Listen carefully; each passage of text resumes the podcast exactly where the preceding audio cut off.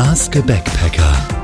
Dein Podcast mit Fragen zu Backpacking und Weltreise.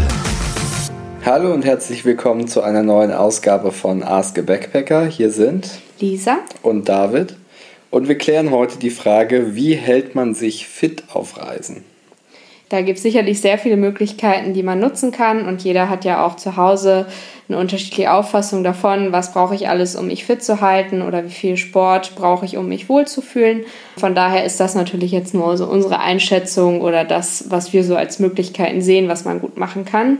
Zum einen fange ich mal an mit dem Punkt Joggen. Wir haben Schuhe dabei, die man gut nutzen kann, auch um joggen zu gehen. Also wir haben Nikes dabei, normale Schuhe, die kann man zum Joggen und zum Wandern nutzen und zum normalen herumlaufen. Und ähm, das ist, glaube ich, eine ganz gute Möglichkeit, ohne viel Equipment Sport zu machen. Also generell macht es Sinn, sich nach Sportarten umzugucken, die eben kein Equipment erfordern. Joggen ist natürlich prädestiniert, Wandern hast du auch schon genannt. Es gibt noch Yoga oder manchmal in Hostels noch weitere Angebote, die dort angeboten werden. Wenn man gern schwimmt oder so, Schwimmsachen hat man eh dabei. Ähm, oder auch wenn man am Meer ist, kann man natürlich mal ein paar äh, virtuelle Bahnen drehen. Also es gibt einfach sehr viele Sportarten, die wunderbar funktionieren, ohne dass man groß was vorbereiten muss. Das ist auf jeden Fall ein äh, sehr großer Vorteil.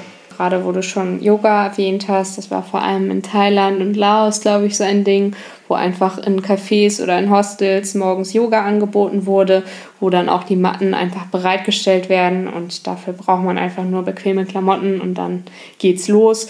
Oder wir haben es auch einmal gesehen, dass eine Reisende sich mit ähm, Kopfhörern ein Yoga-Programm angehört hat und dann halt draußen Yoga gemacht hat. Das geht natürlich auch, wenn ihr da irgendwie ein Programm habt, einen Guide habt, den ihr als MP3 runterladen könnt und dann da einfach selbstständig Yoga nachmachen könnt. Wir hatten auch manchmal Hostels oder um, ähm, Hotels, Komplexe, die hatten ein Fitnessstudio angeschlossen. Das ist natürlich auch immer eine wunderbare Gelegenheit. Das äh, ist sicherlich nicht der Standard und nicht überall der Fall, aber wenn man die Möglichkeit hat, kann man darauf natürlich zurückgreifen. Und gerade in den touristischeren Regionen ist es so, dass die Fitnessstudios oft auch so Tagespässe oder Wochenpässe haben, äh, weil sie dann wissen, dass dann auch der ein oder andere Tourist ähm, zu Gast kommt. Gerade Lonely Planet hat da eine eigene Kategorie, wo es um nochmal so Sportthemen geht, ähm, wo eben genau die Sachen aufgegriffen sind, wo man sich ohne große Hürde einschreiben kann. Ähm, das ist auf jeden Fall auch eine Möglichkeit, um dann auf allgemeine Fitnessstudio-Einrichtungen zurückgreifen zu können. Du hast gerade schon erwähnt, ähm, dass man am Wasser natürlich Sport machen kann, nicht nur schwimmen. Heute waren wir zum Beispiel, weil wir momentan am Meer sind, ähm, Kajak fahren. Dann leiht man sich einfach mal einen Tag oder ein paar Stunden ein Kajak aus oder ein Kanu aus und ähm, ja, fährt einfach ein paar Runden. Bei uns ist es oft so, dass es dann irgendwie ein Ziel gibt, wenn wir wandern gehen oder wenn wir Kajak fahren, dass wir das dann nicht machen, um uns irgendwie jetzt fit zu halten, sondern einfach auch, um die Landschaft zu erkunden, um was Neues zu sehen und auch dann, um irgendwo anzukommen, wo es dann vielleicht noch irgendwas zu sehen gibt. Also das ist natürlich auch ein Aspekt, der manche Sportarten dann nochmal so ein bisschen interessanter macht, finde ich. Außerdem gibt es eine App, die wir zwar nicht auf Reisen ausprobiert äh, haben, sondern davor mal, aber die sich durchaus eignen würde. Das ist der 7-Minuten-Workout. Das ist ein Programm, da gibt es diverse Apps, äh, alle bieten mehr oder minder das gleiche an, wo man 10 Übungen für 30 Sekunden macht mit einer gewissen Pause dazwischen. Die Idee ist auch, dass man keine großen Hilfsgeräte braucht. Man braucht einen Stuhl, man braucht eine Wand. Das hat man meistens äh, auch in Hostels oder Hotelzimmern gegeben. Und so kann man dieses Programm äh, sieben Minuten intensiv durchführen und wird auf jeden Fall fitter für wen das was ist oder wer sich da so eine kleine tägliche Challenge äh, geben will, der kann das auf jeden Fall mal ausprobieren. Es gibt, wie gesagt, tausende Apps für iOS und Android, die das so anbieten. Man kann da auch verschiedene Dinge einstellen, je nachdem, was man trainieren möchte ob man jetzt den Bauch trainieren möchte, die Beine und so weiter, gibt es halt verschiedene Einstellungen, die man da vornehmen kann. Es gibt sicherlich auch Programme, die länger gehen. Also man kann sicherlich auch irgendwelche Fitnessvideos bei YouTube nachmachen, wo man dann eine halbe Stunde Aerobic macht oder was auch immer, was einem halt gefällt. Und ähm, da braucht man auch meistens wenig für, weil das ja oft so Heimprogramme sind, einfach um was von zu Hause aus zu machen, weil man halt gerade nicht das Fitnessstudio bezahlen kann oder in der Nähe hat. Genau, es klingt jetzt so, als würden wir jeden Tag stundenlang äh, Sport machen. Das ist auch nicht unbedingt der Fall. Das sind äh, jetzt einfach mal so Ideen, die hier und da mal vorkommen, äh, die wir einfach so in die Reise mit einflechten, äh, aber die jetzt nicht zum festen Block an jedem Tag äh, zwangsläufig herhalten müssen. Ähm, was auf jeden Fall hilft und, und da ist äh, auf jeden Fall ein Blick auf die Health-App von, von Apple hilfreich, wo Schritte gezählt werden und Kilometer geschätzt werden, die man so zurücklegt, dass man durchaus sich deutlich mehr bewegt, zumindest in dem Reisemodus, in dem wir unterwegs sind. Ich habe auch zu Hause Job am Computer, ich kann irgendwie mit dem Roller fahren, mit dem Bus fahren. Dadurch äh, sieht man schon ganz deutlich in der Monatsstatistik, wann die Reise begonnen hat.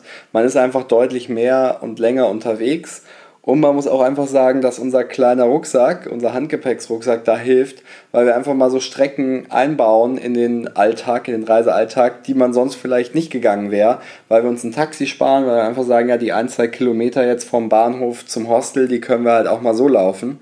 Das hilft halt total und summiert sich auf. Und so kommen wir an einigen Tagen wirklich dann auf 15, 20 Kilometer, die wir zurücklegen, ohne dass wir jetzt groß Sport gemacht hätten, sondern über Sightseeing, über kleinere Touren, über den Weg zum Hostel. Ähm, das ist auf jeden Fall auch was für den Alltag. Ja, was auch noch hinzukommt, was jetzt vielleicht zum Thema Sport auch auf jeden Fall dazugehört oder zum sich fit fühlen dazugehört, ist natürlich die Ernährung.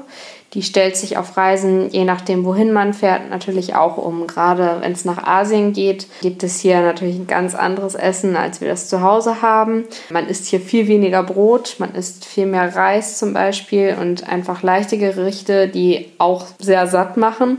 Und das ist auch schon eine Umstellung, die der Gesundheit auf jeden Fall zugutekommt, weswegen man sich auch einfach ein bisschen fitter und leichter fühlt. Genau, wichtig ist vor allem auch da ein bisschen das Gleichgewicht zu behalten. Wie gesagt, in Asien oder Südostasien ist das sehr einfach, weil, weil die Gerichte eben oft schon so ausgelegt sind. Aber wenn man jetzt vielleicht auch in Australien oder Neuseeland unterwegs ist, wo dann die günstigste Option Fastfood ist, sich ab und an dann doch mal was zu kaufen oder zu schauen, ob es eine gesündere Alternative gibt, dass man eben, weil man keine Küche immer überall hat, ähm, da nicht anfängt, da seine Essensgewohnheiten zu verschlechtern. Also bei uns funktioniert das sehr gut und wir zählen weder Kalorien noch äh, gönnen wir uns nicht ab und an auch mal einen Nachtisch. Durch den Bewegungsüberschuss äh, haben wir da auf jeden Fall eine, eine positive Bilanz in der äh, Ernährung und Bewegungsstatistik. Klar kann man sich auch überall und auch in Asien ähm, von Fastfood ernähren oder schlechter ernähren, als wir das hier tun. Ist aber auf jeden Fall, finden wir, keine gute Option, weil das Essen hier einfach unglaublich lecker ist. Also man kann so viele neue Gerichte auch mal ausprobieren.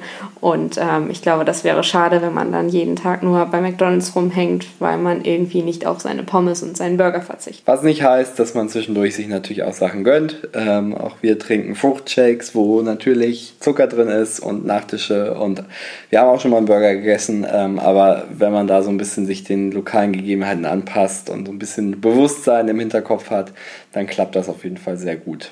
Wir sind natürlich gespannt, was habt ihr für Tipps auf Reisen? Wie hält man sich fit? Wie achtet man auf seine Ernährung? Was sind Dinge, die man machen kann? Ähm, schreibt uns das gerne in die Kommentare oder stellt uns eine Frage in dem Zusammenhang oder in ganz anderen Themenkomplexen und wir freuen uns, die dann zu beantworten. Bis zum nächsten Mal. Wir sind gespannt, was ihr schickt. Ciao. Das war Ask a Backpacker Schick uns deine Fragen auf backpackerpodcast.de. Bis bald und safe travels!